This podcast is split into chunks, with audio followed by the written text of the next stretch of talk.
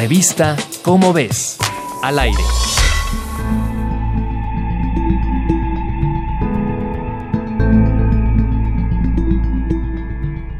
En 1983 se reportó en México el primer caso de un paciente contagiado con VIH-Sida en el Instituto Nacional de Ciencias Médicas y Nutrición Salvador Subirán, pero no fue reconocido de manera oficial hasta 1985.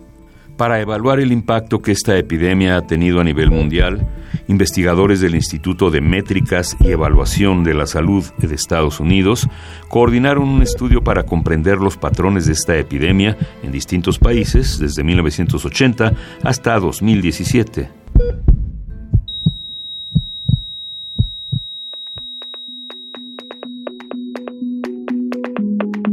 Después de la epidemia de la década de 1990, los decesos por esta enfermedad a nivel global llegaron a 2 millones en 2006. Pero gracias a los esfuerzos internacionales por informar a la población con estrategias de prevención y a los avances médicos al respecto, estas cifras han bajado a poco menos de un millón de decesos anuales.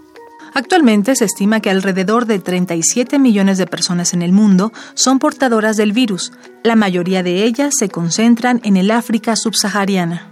Estos resultados fueron publicados en agosto pasado, por lo que se prevé que solo 54 países cumplirán el objetivo de ONU-SIDA de llegar a 81% de cobertura de terapia antirretroviral para 2020 y que solo 12 países estarán en camino de conseguir el 90% para 2030.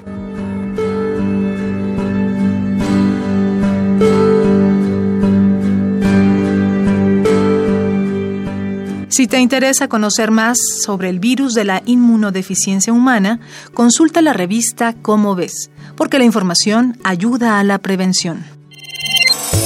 Revista Cómo ves, al aire.